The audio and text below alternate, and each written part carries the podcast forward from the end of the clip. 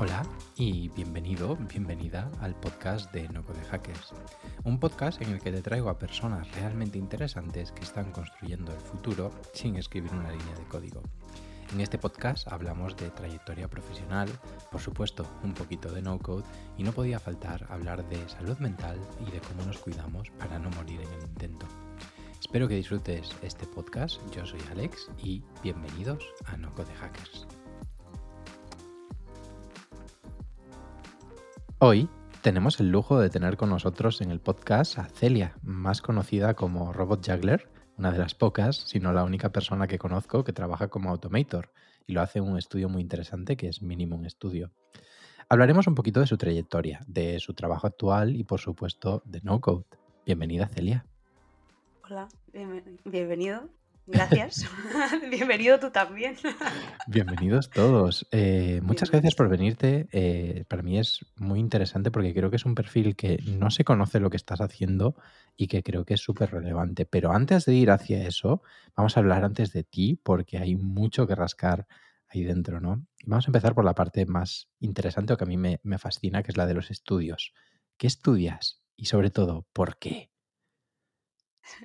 Pues eh, es que creo que es eh, muy común, he estado escuchando también otro de los, eh, de los podcasts que has grabado con el resto de compañeros y creo que nos une mucho como la curiosidad y el, y el haber llegado a este mundo desde sitios totalmente dispares, porque claro, al ser un, una corriente tan nueva, no, o sea, no creo que haya eh, todavía mucha formación al respecto. Vamos, vosotros la cubrís, que eso está genial, pero eh, eh, claro, no, no hace tanto tiempo que no, o sea, hace mucho tiempo que no existía. Entonces, en los estudios, em, en realidad fue como una cadena de cosas y sucesiones y estudié comunicación audiovisual. Me voy a retomar a eso. Por favor, por favor, profundicemos.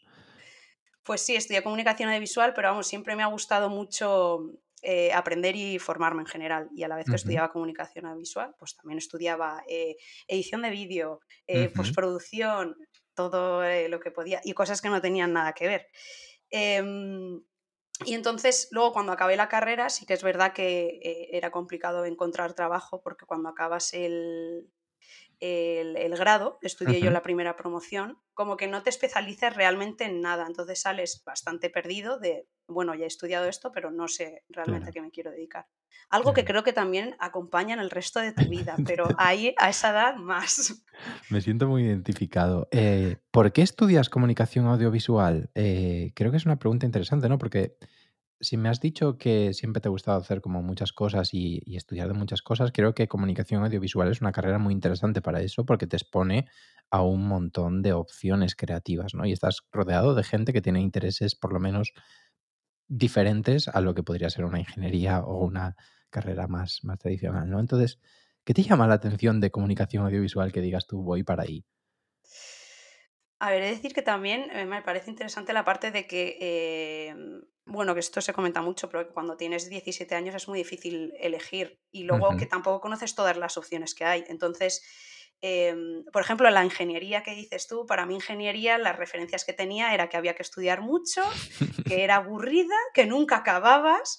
Em, y, y, bueno, o sea, directamente eh, esa carrera la descarté porque estudié el bachillerato de artes, entonces no podía acceder pero con el tiempo eh, me he dado cuenta que realmente es, crear también, ¿sabes? Que hay carreras eh, que vemos, o sea, que tenemos la concepción de que son eh, técnicas y realmente también pueden ser creativas, pero comunicación audiovisual, o sea, estuve planteándome entre publicidad, comunicación audiovisual y realización. Y básicamente, o sea, lo que me llamaba, yo quería una carrera en la que pudiera crear cosas. Entonces, pues, eh, em, ¿cómo se llamaba? Eh, Bellas Artes tampoco me llegaba a entusiasmar porque no quería enfocarlo solo en el ámbito artístico y mm, comunicación audiovisual, pues creo que me daba esa eh, posibilidad. Entonces, por eso la elegí.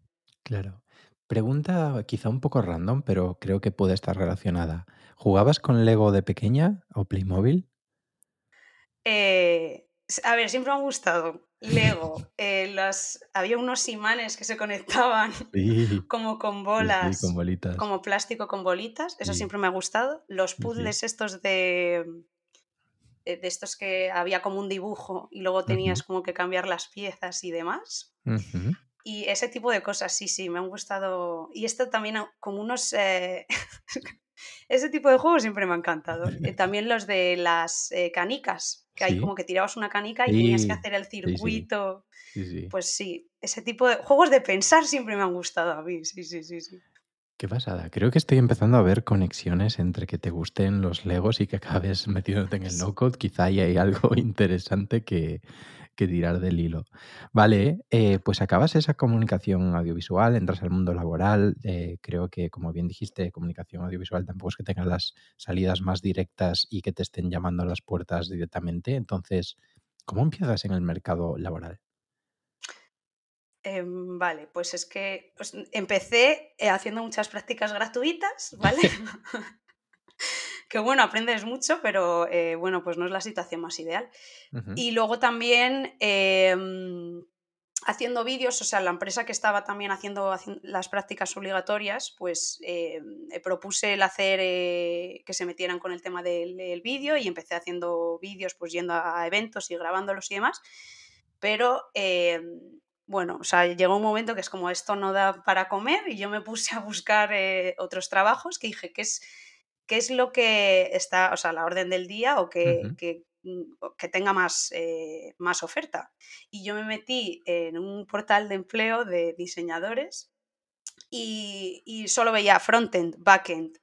Era como, bueno, pues no sé qué es eso, pero vamos a enterarnos porque eh, los rangos salariales estaban bastante bien y, y, había, o sea, había mucha oferta. Entonces me empecé a interesar, vamos, ya descubrí que era pues todo el aspecto del, del mundo web y como justo acababa de hacer un, curso también en postproducción, dije, ah, pues a lo mejor puede estar relacionado, o sea, lo que sé de diseño y de postproducción, juntarlo con el, mundo web. Y entonces me puse a estudiar, pues digo que es como una cadena, o sea, me puse a estudiar entonces eh, eh, web porque pues eso me interesaba mucho la idea de que también pudieras abrir como tu negocio sin eh, necesitar nada, o sea, juntaba como varios aspectos, el de puedo utilizar el conocimiento que tengo previo y luego también la posibilidad de, crear sin necesidad de una inversión extrema. Entonces, eso me gustó también. Y dije, ah, pues vamos a aprender eso.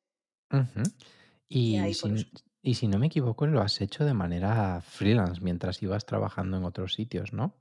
Eh, ¿Por qué? A ver, o sea, web estudié, hice un certificado digital, creo que se llama, en entorno de web cliente, se llamaba así, algo así. Y, luego empecé como freelance, o sea, eso vino después, pero por, eh, o sea, trabajé como en consultoras, en una agencia de publicidad, en, varias cosas, pero siempre he hecho, que eso me gusta mucho, siempre he hecho eh, varias labores a la vez. O sea, a mí lo que programación también me gustaba, pero lo que me preocupaba, lo que me preocupaba era tener que picar código todo el rato. O sea, para mí eso me es como, no, no puedo hacer solo esa cosa, tengo que aportar de otras maneras. Entonces, en este tipo de trabajos lo bueno es que eh, podía pues seguir haciendo, además de programar, pues podía seguir editando vídeos o diseñando y demás. Los perfiles generalistas, es lo que tiene. profundizaremos en eso, no te preocupes, pero, ostras, ¿Cómo evitabas aburrirte? Em, eh, ¿En los trabajos? Hmm. Ya, es que, pues eh, buscando un trabajo que, tuviera varios clientes y, tareas bastante dispares. O sea, de hecho, en la primera consultora, el primer trabajo que encontré de programadora, em, eh, solo se trabajaba para un cliente, además era de farmacéuticas, o sea que tampoco era un, tema que fuera muy apasionante y siempre era el mismo cliente. Entonces, claro, ahí, o sea, supongo que es la vida, vas evolucionando y vas aprendiendo, pero ahí me di cuenta de, vale, no puedo trabajar solo para un, mismo proyecto porque, eh, o sea, no, no me, no cubre mi, ese ansia que tengo de, de solucionar problemas y, de, un poco también de enfrentarte a retos, ¿no? Es como si siempre es el mismo proyecto, como que no, Y luego también que las, en, las empresas grandes y en las consultoras realmente tú trabajas, pero hay muchas veces que no ves el resultado, o sea, simplemente estás haciendo la tarea. Entonces, em, eh, o sea, no, no me, me, fui dando cuenta que no era lo mío trabajar solo en, en un proyecto. Sí, sí, sí. Claro, ¿y qué fue lo más difícil de esa etapa de transición, no? Tú vienes del mundo visual, del contenido audiovisual, que es como muy creativo, muy de tengo una idea, la voy a ejecutar, de repente te metes en el mundo de la programación, ¿no? ¿Qué es lo que más te ha costado de al cambiar el chip? Si es que te ha costado o ha sido un proceso natural. Pues es que para mí siempre es crear. Entonces, eh, o sea, lo que cambia es el medio en, pues de comunicación audiovisual o cuando editas vídeos, eh, pues es el vídeo y, en programación es código, pero al final tienes un resultado y o sea, tienes como que em, acabas con, un, hijo digital, por así decirlo. Entonces, no me resultó difícil porque para mí eh, simplemente es como eso, lo que cambia es el medio, pero no, la, acción de crear sigue, sigue vigente. Entonces no, no me resultó complicado. ¿Y cómo fue ese proceso de aprendizaje, no? Porque a mí el mundo de la programación, viniendo también de un background que me puedo identificar muy bien, pero yo creo que hay un punto diferenciador en nuestras vidas que tú te metiste hacia el mundo de la programación, lo, lo, dominaste y lo, lo, lo quisiste, y, yo no, no, no fui capaz de superar esa, esa curva de aprendizaje. Entonces, ¿cómo fue ese proceso de aprendizaje? Eh, pues duro. Yo te digo que salía de clases llorando, ¿eh? O sea, te confesaré, sobre todo con PHP, eh, con la parte más de, o sea, de programación eh, pura y dura. Em, pues con mucha paciencia, no lo sé, es que antes no existían las herramientas no code, ¿sabes? Entonces era, de alguna manera también programar em, es como resolver lo que decías antes de los legos y los crucigramas, yo lo asocio mucho, o sea, que es como resolver un sudoku. Entonces también eh, tiene su parte entretenida, pero creo que es un proceso, o sea, eh, por ejemplo, con las herramientas no code, creo que la curva de aprendizaje es mucho más rápida porque ves resultados antes. Es como, es que yo aquí me meto a hacer unas tablas y de repente tengo una aplicación, o sea, qué maravilla es esta. Pero con programación creo que tardas más como en ir haciendo los clics. O sea, yo me acuerdo también cuando aprendí eh, JavaScript, era como, o sea, pasé de HTML a JavaScript y yo decía, pues no entiendo para qué vale esto, si yo con HTML era, ya era feliz, no me hacía falta más. Y claro, eso, o sea, em, por lo menos para mí fue como un proceso y como que la mente se te va amoldando y hay, em, hay cosas que, que, ves de primeras y como que te, te, aturulla y no sabes por dónde cogerlas y con el tiempo miras atrás y dices, joder, qué tontería era eso, pero no sé, o sea, creo que es un proceso más, eh, más eh, o sea, la curva de aprendizaje es mayor, sí, sí, definitivamente. 100%. Yo, yo creo, yo vi dos cosas, ¿no? De lo primero que necesitas es ese moldeado plástico de tu cerebro para adquirir conceptos que son muy complejos y, o sea, no he encontrado a nadie que me diga que son conceptos sencillos porque no lo son. Cuestan mucho tiempo, muchas horas de pelearse para entender cómo funciona una base de datos relacional. O sea, mm y lo vas a tener que pasar, lo hagas en no code o lo hagas eh, en código puro. Pero creo que lo que te proporciona el, no code es que a la hora de conseguir resultados, como bien dices, es ultra rápido y sobre todo ves las acciones que estás haciendo en tiempo real. Y puedes, por ejemplo, modificar el padding de una caja o la posición y decir, ah, vale, ¿qué pasa esto? No tienes que ir al CSS, cambiar position relative a position absolute, que luego eliminas estas tres líneas de código, luego compilas y luego lo ves y dices tú, ostras, el ciclo de feedback es mucho, mucho más rápido. Entonces, voy a lanzar una pregunta. Es algo que llevo explorando con mis colegas que están en el mundo de los bootcamps. Eh, ¿Crees que podremos empezar a aprender a programar por el no-code? A empezar primero con no code y luego acabar programando? Sí. Mm, hombre, ¿por qué no? O sea, creo que ah, para programar, eh, creo que es necesario no saltarse las bases, que hay veces que la gente se mete como directamente con un lenguaje.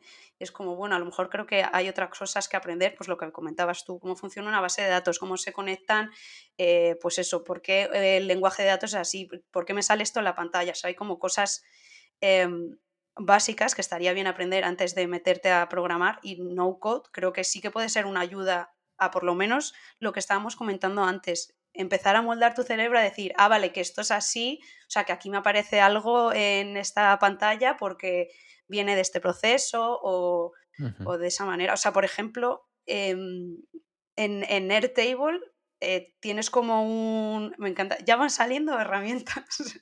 Airtable siempre sabíamos que iba a salir.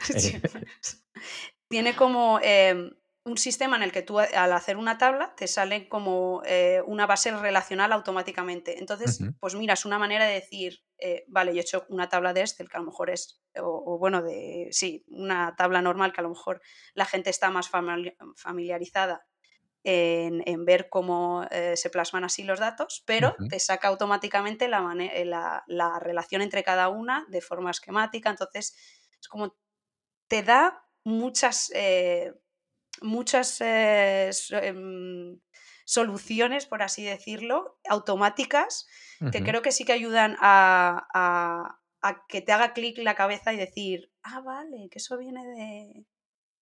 A lo mejor hay que incluir unos modulillos en los bootcamps de programación de no code antes de... Bootcamps de programación que nos estéis escuchando, estamos aquí eh, para lo que queráis. Además, yo también hice uno, ¿eh? o sea que estoy. Si es que hay que saber de todo, hay que saber de todo. Hay que saber de todo en esta vida. Y precisamente eso me lleva de una manera bastante interesante a nuestra siguiente pregunta, ¿no? Y es que creo que es un tema que ya es evidente a estas alturas de la conversación. Llevamos 16 minutos hablando y todo el mundo sabe que eres una persona que hace muchas cosas y son muy distintas. Eso tú te autodefines como multidisciplinar. ¿Podrías explicarnos qué es ser multidisciplinar? Pues, eh, a ver, para mí, yo predico con eh, lo importante es el resultado y, lo que quieres conseguir y las herramientas que utilices en el camino, pues eh, bienvenidas son, pero em, para mí la clave está en saber cuáles utilizar y para yo llegar a ese conocimiento tengo que probar varias. Entonces, eh, bueno, hace tiempo que, porque es que eso es el eterno tema entre generalistas y expertos y demás. Podemos meternos. Nos podemos meter. Entonces, em, no sé, hay, varias personas eh, que defienden los diferentes em, eh, lados, pero para mí es verdad que sé que em, hubo un momento que yo estaba intranquila con, joder, me tengo que especializar en algo porque hay mucho contenido sobre eh, los nichos, los nichos, eh, mm, tienes que solo centrarte en una cosa. Y eh, creo que depende también del tipo de, persona y del trabajo que, vayas a desempeñar. Y para mí es como natural el, el evolucionar y continuar aprendiendo. Entonces yo me di cuenta que en vez de ver algo o negativo o poco positivo el no especializarse, dije, vale, es que a lo mejor eh, lo que es la, experiencia y donde, donde yo destaco, donde podemos destacar la gente multidisciplinar, es en la intersección de conectar herramientas. Entonces es como, igual no eres el mejor pues programando, no eres el mejor utilizando eh, una herramienta, antes hemos nombrado Airtable, pues Airtable, pero creo que lo que te hace experto es la conexión que encuentras entre ellas y el saber decir, vale, ¿cuál puedo utilizar y para este proyecto cuál va a ser la más adecuada? Entonces, eh, bueno, no sé, o sea, además también a nivel de las empresas depende de la empresa, o sea, está claro que si necesitas algo, un puesto súper concreto, pues adelante los expertos, pero por lo general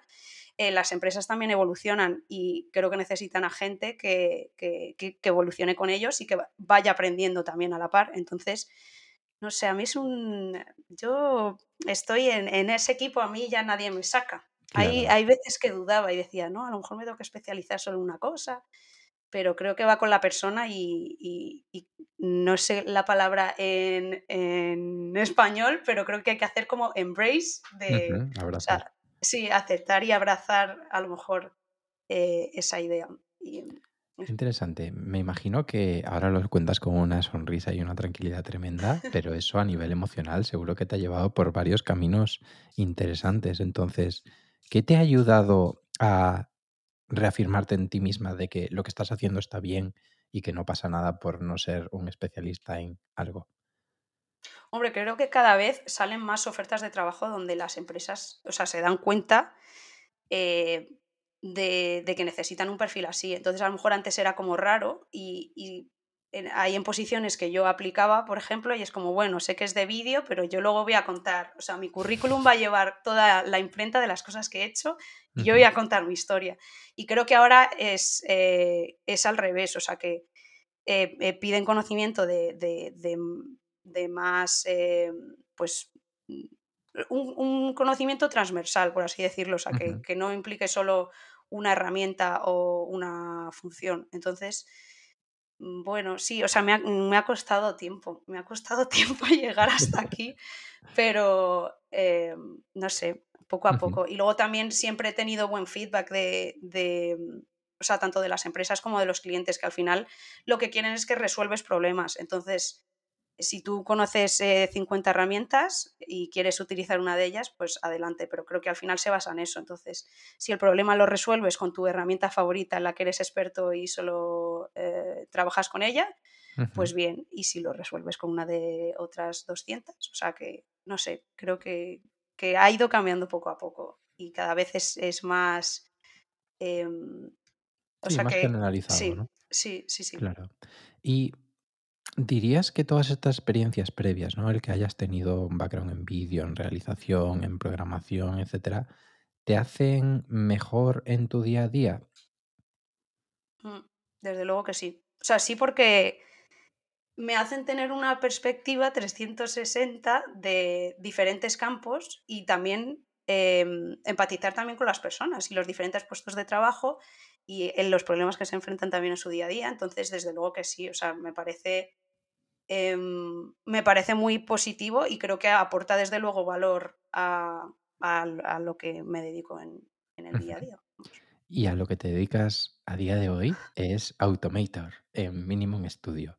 ¿Me puedes explicar, por favor, qué es lo que haces en tu día a día?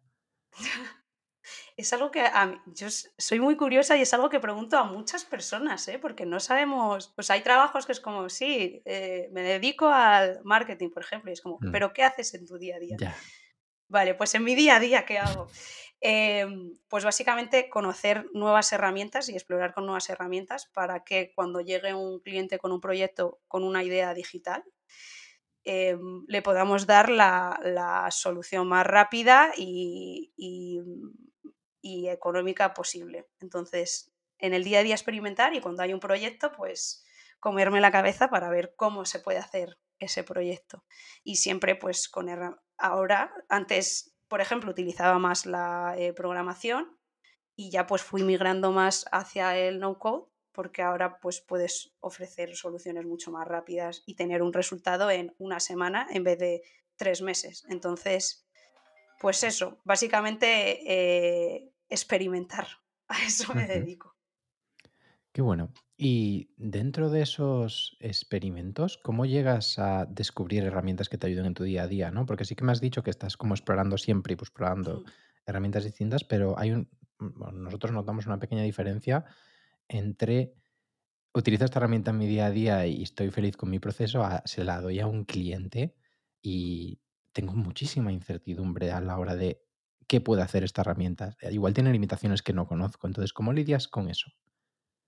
Claro, es que primero la utilizo yo. O sea, hago un, proyecto de cero, como si pudiera ser un proyecto que entrara de un cliente. Entonces, hay ya con problemas que me encuentro, con limitaciones, etcétera. Entonces, a la hora de que llegue un. Eh, o sea, por ejemplo, hay herramientas que existen que yo no puedo todavía ofrecer esa solución porque yo no me he pegado con ellas, por así decirlo. Entonces, em, eso consiste en hacer tú un proyecto, aunque sea personal, o, encontrar los problemas de un proyecto que te pudiera em, entrar del cliente y ya estar prevenida en ese aspecto, de decir, vale, ya sé lo que me voy a encontrar, ya sé las limitaciones pues no sé cuánto cuesta mensualmente, qué problemas se va a encontrar el cliente, etcétera. O sea, por eso requiere de un tiempo de aprendizaje previo. O sea, no es simplemente de, ah, pues esta herramienta sé que hace esto. Es meterte y pegarte con ella una semanilla o, más. Y cuando te encuentras con esas limitaciones y ya te has comprometido con un cliente, ¿qué haces? Es que ese es un clásico.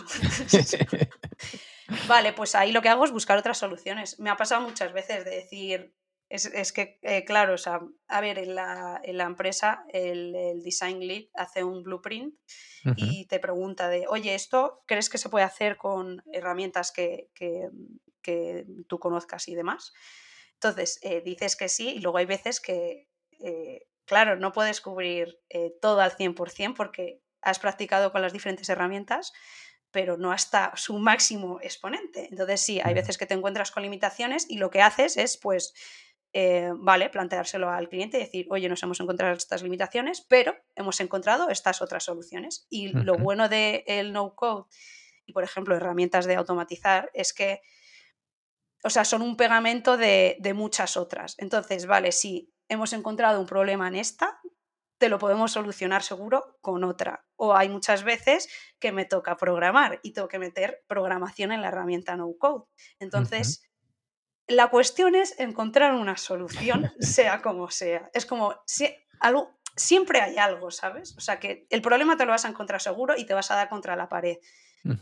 Pero, pues, eh, plantearlo y encontrar otra solución y ya está. Eso es lo que...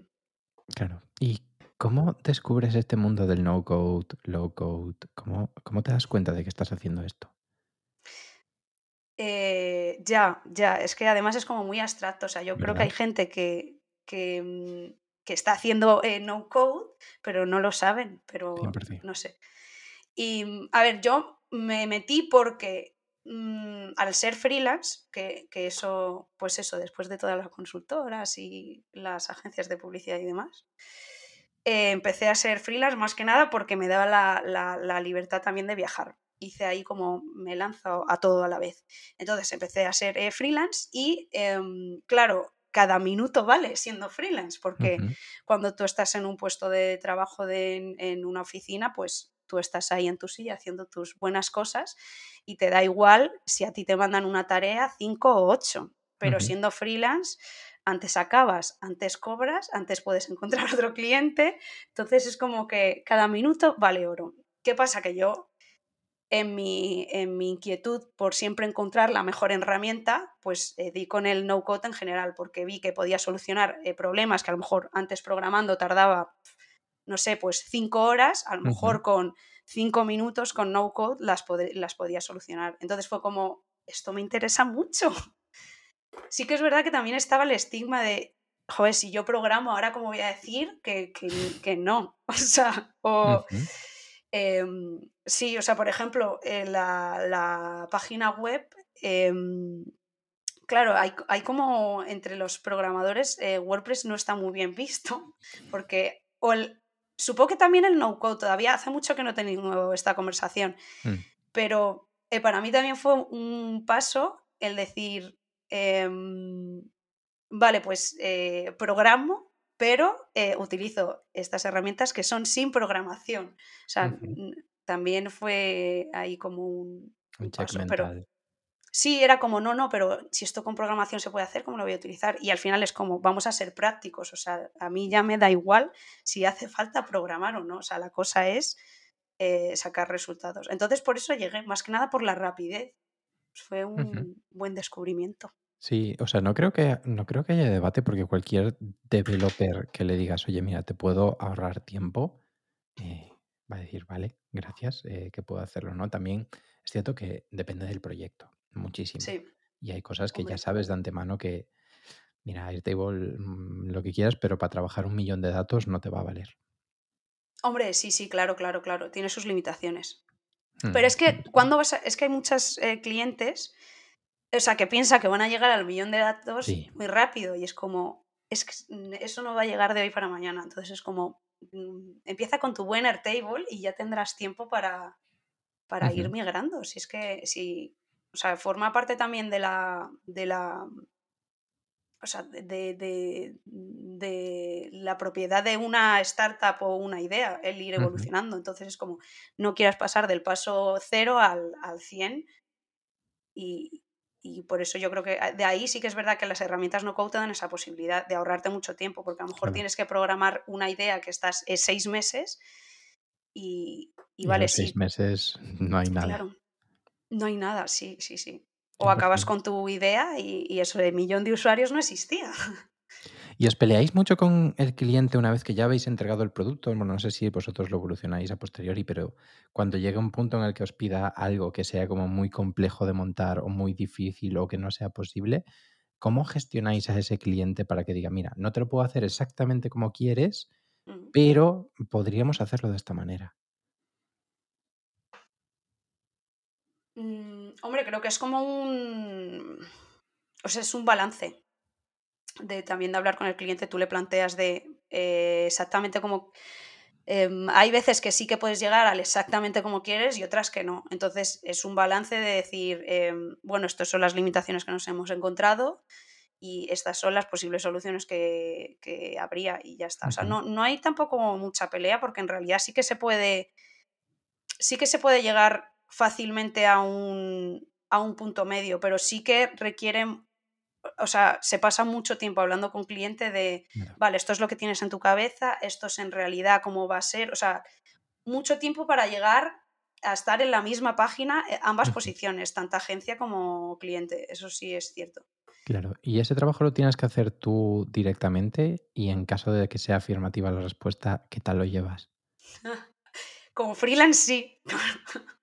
como freelance tienes que hacer, o sea, eres tu propia empresa, pues tienes eh, el puesto de trabajo de 200 personas, tanto de contable como eh, product manager, como eh, diseñador, como programador. Entonces, como freelance sí, pero en minimum no. O sea, y, yo es algo que agradezco mucho, que hay una, una persona delante de mí que ya ha hablado con, o sea, previa a yo ponerme a trabajar, que ya ha hablado con el cliente ya ha hecho un blueprint, eh, ha entendido las necesidades de su proyecto y ya luego me llega a mí y, me llega el, proyecto ya, por así decirlo, digerido y luego ya hay otro paso que sería el mío de decir eh, sí, esto lo puedo hacer o no, o vamos a necesitar estas herramientas, pero eso la verdad que se agradece mucho y y preguntabas cómo lo llevo, en el caso del freelance, mal, porque a mí me gusta crear y no vender. O sea, yo, sé que va conectado, pero eh, bueno, pues otra cosa que aprender. Pero sí, o sea, a mí me gusta más la parte de crear, pero es necesaria la otra.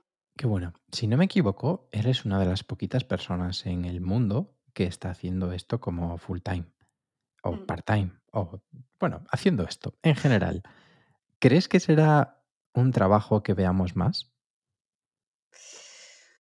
Mm, es que yo creo que también hay otras personas que lo hacen con el nombre de otro puesto de trabajo y, no lo saben, porque yo he hablado em, con otros compañeros de eh, esta nuestra comunidad no code y también hacen eso, o sea, realmente resuelven eh, problemas utilizando herramientas que, conocen. Entonces, supongo que a futuro sí habrá, em, o sea, no sé si demanda de este puesto, porque realmente eh, nosotros, por ejemplo, lo llamamos Automator, pero también lo llamamos Experimentation, o sea, no sabemos ni cómo llamarlo, pero, pero creo que, o sea, mm, al estar en continua evolución, supongo que sí, que habrá más demanda de este tipo de puestos. Y también creo que hay gente que los está haciendo y, tiene otro título de, eh, en su puesto de trabajo. O sea que hmm. supongo que sí. Interesante. Yo creo que muchas veces el darle nombre a las cosas eh, te ayuda a atar conceptos, ¿no? Y a profundizar y meterte en una madriguera, ¿no? Yo creo que el no-code en esencia es eso.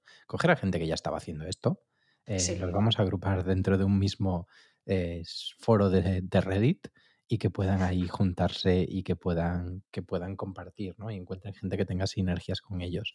Entonces yo creo que ese nombre, eh, esa entidad que se le da al movimiento, creo que es muy interesante para precisamente fomentar que la gente se conozca y la gente comparta lo que está haciendo, ¿no? Que, que, eso yo creo que es la clave, que tú y yo nos podamos juntar y nos identifiquemos. Oye, hacemos lo mismo cuando quizá por tu puesto anterior o hasta donde acabas de llegar, me entendería que eres una persona completamente opuesta a, mí, tu mundo de programación, yo de, no tengo ni idea de programar. Entonces yo creo que eso es lo, lo interesante. No sé cómo lo ves. Sí, además es que veo que la comunidad no code en general es una comunidad muy sana, donde todo el mundo quiere compartir y, y mm, o sea, que está dispuesta a ayudar en general. Y creo que eso es, es, muy bueno para que florezca y se crean nuevas sinergias y la gente se pueda seguir formando y demás. O sea que está, sí, o sea, lo veo, va por buen camino, por buen camino. Qué guay. ¿Y qué tipo de gente te encuentras que está dentro de este espacio? ¿Son generalistas? Eh, ¿Vienen del mundo de la programación? ¿Qué tipo de perfiles? Eh, muy dispar, muy dispar. Y es que además a mí algo que me gusta de ahora echando flores a la empresa. Eh, o sea, me gusta porque hay gente em, que, cada uno ha acabado su, su, camino hacia el no-code ha sido totalmente diferente. O sea, hay una persona, por ejemplo, que es em, abogada y de repente eh, quería hacer su propia aplicación y empezó utilizando una herramienta que se llama eh, Babel y acabó haciéndose experta en esa herramienta. Entonces, luego eso, hay, hay, gente que sí que viene de la programación, pues a lo mejor eso por la rapidez y porque también hay una conexión muy directa entre el mundo no-code y, y, la programación, que creo que la parte media estaría el, low-code este.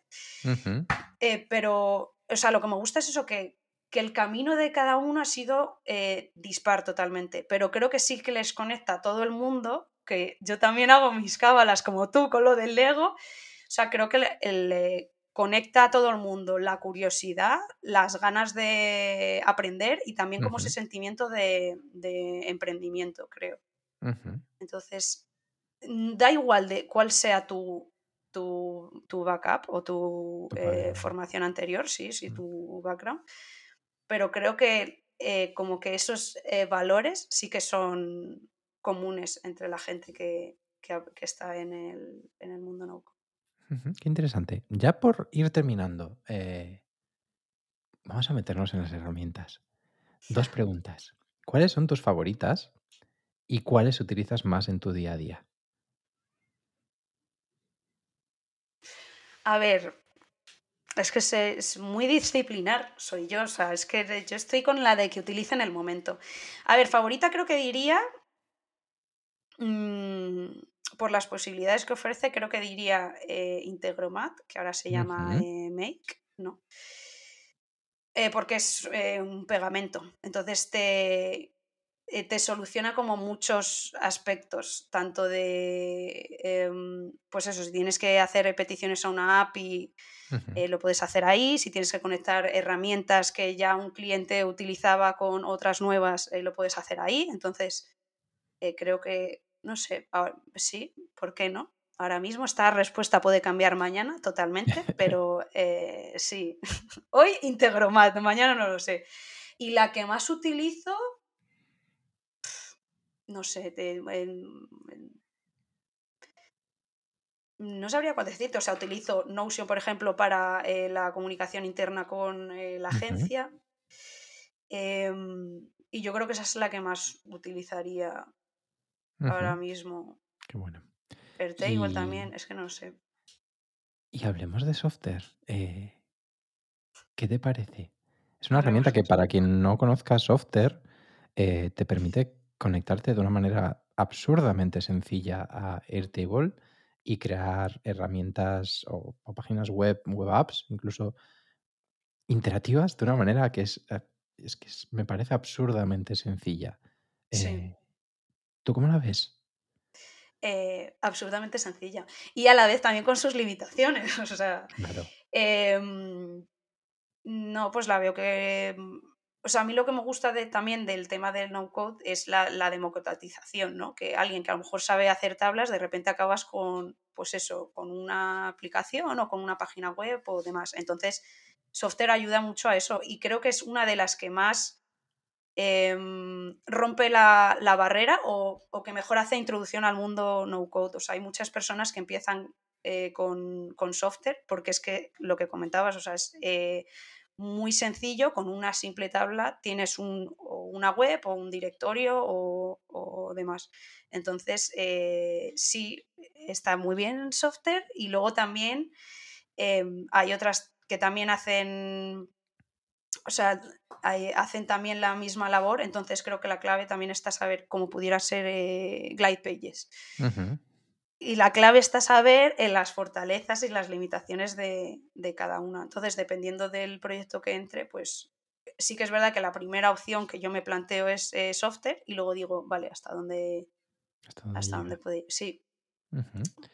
Qué interesante. Pues hasta aquí las preguntas que tenía para ti. Me encantaría que le contaras al mundo dónde te pueden encontrar, porque creo que es muy interesante seguir tus pasos. Eh, así que, ¿dónde te pueden encontrar? Pues en, Twitter estoy más activa ahora, o por lo menos intento eh, ser más activa, un poco compartiendo pues eh, mi camino, lo que voy aprendiendo y demás. Y, ahí voy sacando pues mis experimentos, los voy compartiendo para que la gente también pueda aprender y, animarse también a hacer los suyos. Y ese Robot Juggler. Eso es, Robot Juggler. Que es mi marca con la que soy freelance. Genial. Pues oye, muchísimas gracias Celia por mm, pasarte el tiempo de venirte por aquí y contarnos un poquito tu historia, que está siendo una persona que a mí me está abriendo mucho la mente de todas esas cábalas que tengo en mi cabeza de qué tipo de gente llegará a convertir esto en una profesión. Así que, oye, es un auténtico placer tener una referente como tú en este podcast y muchas gracias.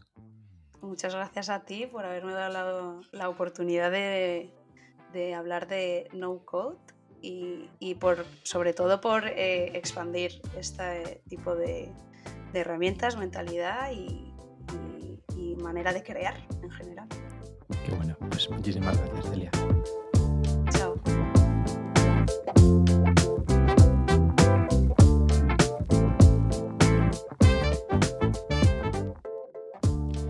Te recuerdo que si quieres aprender no code puedes hacerlo a través de No Hackers Pro, nuestra suscripción que te dará acceso a toda nuestra formación, más de 13 cursos actualmente con más de 20 horas de vídeos y muchísimos más que estarán en camino desde solo 150 euros al año.